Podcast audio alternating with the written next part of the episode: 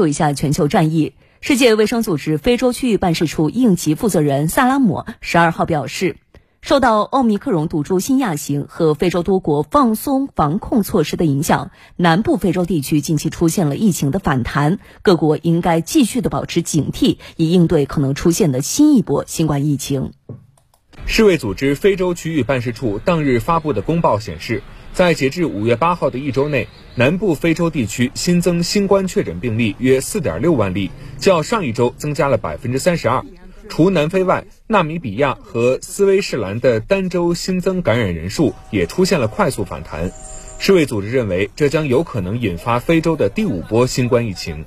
南非总统府部长冈古贝尔十二号当天表示，尽管疫情所导致的住院和死亡人数比较低，但所有人都应采取措施保护自己免受病毒侵害。同时，他呼吁没有接种疫苗的民众积极接种疫苗。